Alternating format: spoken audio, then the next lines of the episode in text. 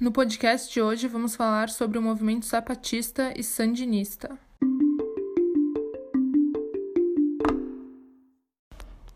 O movimento zapatista nasceu na região de Chiapas, no sul do México, tendo como inspiração o revolucionário Emiliano Zapata, que lutava por uma reforma agrária no país, mas foi morto antes de conquistar esse feito.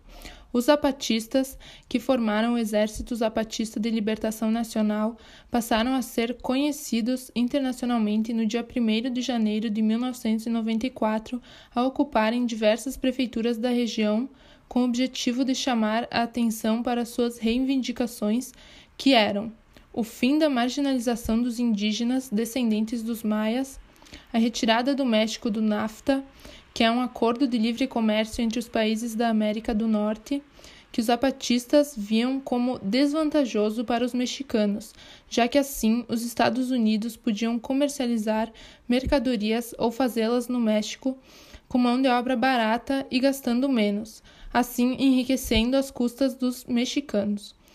E combater a corrupção e incluir os índios nas discussões democráticas perante as decisões políticas.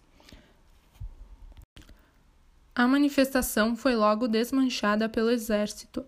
Não houve mortos, e apesar de a princípio não terem sucesso na ação, a guerrilha se manteve em evidência. Suas propostas passaram a ser debatidas e o governo começou a ser cobrado.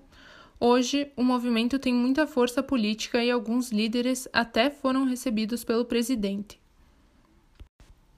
Já o movimento sandinista teve início em 1920 por Augusto César Sandino, que queria dar fim à intervenção imperialista na Nicarágua, defendendo uma reforma agrária e a saída dos militares americanos do território. Desse modo, partidários de Sandino geraram guerrilhas entre 1926 e 1933.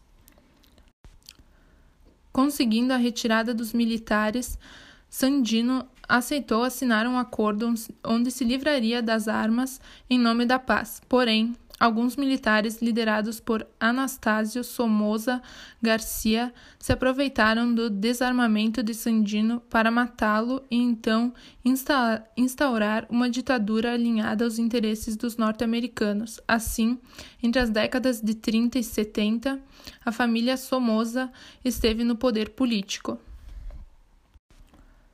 Com essa situação, em 1961, novas guerrilhas contra a ditadura e a interferência estrangeira surgiram, e a partir da reunião de líderes como Tomás Borges, Carlos Fonseca e Carlos Mayorga, fundou-se a Frente Sandinista de Libertação Nacional, a FSLN, com projetos de natureza socialista.